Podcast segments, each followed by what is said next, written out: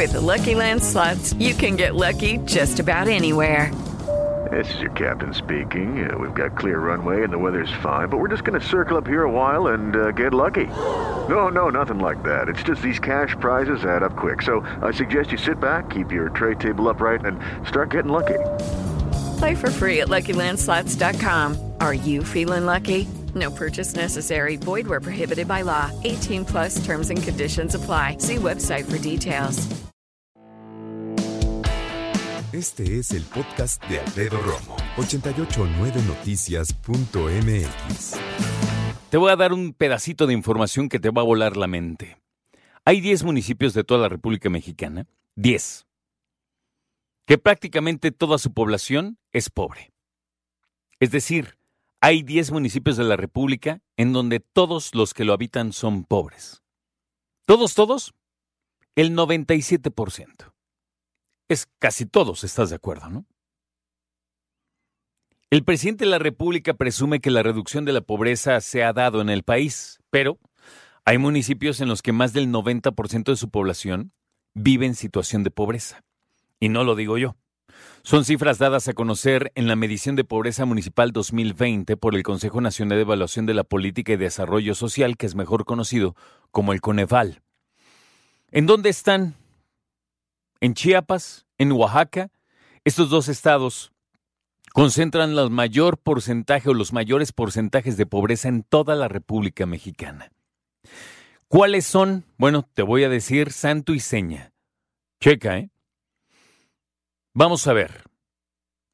En quinto lugar está una entidad que se llama San Francisco Teopan. Está en Oaxaca. ¿Qué cantidad de población vive en pobreza?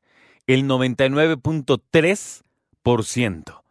Y ese 99.3 está empatado este lugar con San Juan Cancuc y Coicoyán de las Flores en Chiapas y en Oaxaca respectivamente.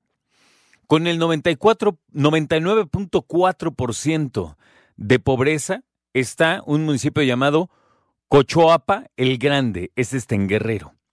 Y el que lamentablemente tiene mayor cantidad de pobreza en toda la República Mexicana es un municipio que se llama San Simón Zahuatlán, que está en Oaxaca y tiene 99.6% de personas en la pobreza.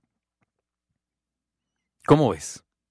Una población que tiene este lugar de 4.940 habitantes. La condición de este municipio no ha variado en los últimos 10 años. San Simón Zahuatlán ha permanecido entre los cinco municipios peor ubicados en cuanto a pobreza, en cuanto a situación de pobreza de su población en toda la República Mexicana. Esta misma medición dice que los 15 municipios de mayor porcentaje de población en situación de pobreza extrema están en Oaxaca, que tiene 12 municipios, Chiapas, que tiene 2, y Guerrero tiene un municipio en pobreza extrema. Esto quiere decir que Oaxaca es el estado que tiene mayor cantidad de personas en municipios con pobreza extrema. El común denominador, municipios indígenas, donde la principal ocupación de su población es la agricultura. La metodología dice que una persona se encuentra en una situación de pobreza cuando tiene un ingreso inferior a la línea de pobreza por ingresos, valor de la canasta alimentaria más la no alimentaria, y presenta al menos una de las seis carencias sociales, que puede ser alimentación, rezago educativo, salud, seguridad social, servicios básicos de la vivienda, calidad y espacios de la vivienda. Pero chécate, ¿eh? O sea, nadie está diciendo, es que las casas de aquí están más chiquitas y las de aquí están más grandes. No. Estamos, cuando hablamos de pobreza, se miden los servicios. ¿Cómo come la gente? ¿Cuánto come? ¿Cuántas veces come y qué come? Al día, ¿eh? Cuando hablamos de rezago educativo es cuál es el máximo grado de estudios de las personas adultas mayores, de los adultos y cómo están niñas y niños. Cuando hablamos de salud es, no, deja tú que padecen. ¿A cuántos kilómetros está la clínica más cercana? ¿Qué servicios tiene? ¿Cuántos médicos tiene? ¿Cuántas camas? ¿Cuántas enfermeras? ¿A cuántos kilómetros queda el hospital más cercano a esta población. Cuando hablamos acerca de los servicios básicos de la vivienda es, ¿tienen agua? ¿Es agua bien entubada o tienen que ir por ella? ¿Tienen drenaje? ¿Cómo son los baños? ¿O tienen letrinas? ¿Hay gas? ¿Hay electricidad? Ese tipo de servicios. Entonces, como ves, no es cualquier cosa. Hablamos también de seguridad social. ¿Hay policía municipal? ¿Cuántos son? ¿Cómo están organizados? ¿Qué armas tienen? ¿Cuál es entonces el delito que más se comete? Todo este tipo de cosas es importante. Ahora, cuando hablamos acerca de la población en pobreza extrema, entonces tenemos que hablar de la tabla de municipios y la cantidad de personas que viven en estos municipios.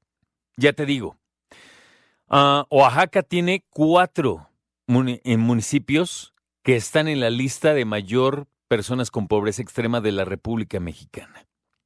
De hecho, el quinto y cuarto lugar son de Oaxaca. Quinto está Santa Ana Atextlahuaca. Cuarto está Coicoyán de las Flores que tienen 78.5 y 82.4% de situación de pobreza entre sus habitantes. El tercer lugar lo tiene un lugar de Guerrero que se llama Cochoapa del Grande, que lo acabamos de mencionar, tiene 84.2% de personas en pobreza extrema.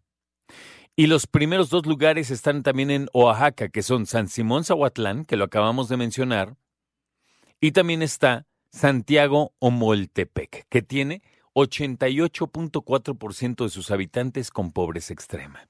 Imagínate nada más. Pues estas cifras el presidente de la República ha reiterado en una y otra ocasión que su gobierno ha logrado reducir la pobreza en el país. Así lo dijo el 30 de noviembre pasado, este de 2023. Lo que más satisfacción me produce es lo de la disminución, la reducción de la pobreza y de la desigualdad. Hasta ahora, en 30, 40 años, no se había visto ese logro. Ningún gobierno había podido reducir la pobreza y la desigualdad, como lo estamos haciendo.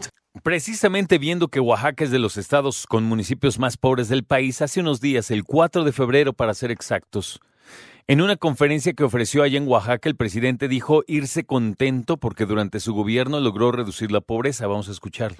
Por eso me siento muy contento al término de mi gobierno. ¿Qué creen que me tiene más contento que todo? Lo que más me tiene contento es que logramos reducir la pobreza en el tiempo que fui gobernante.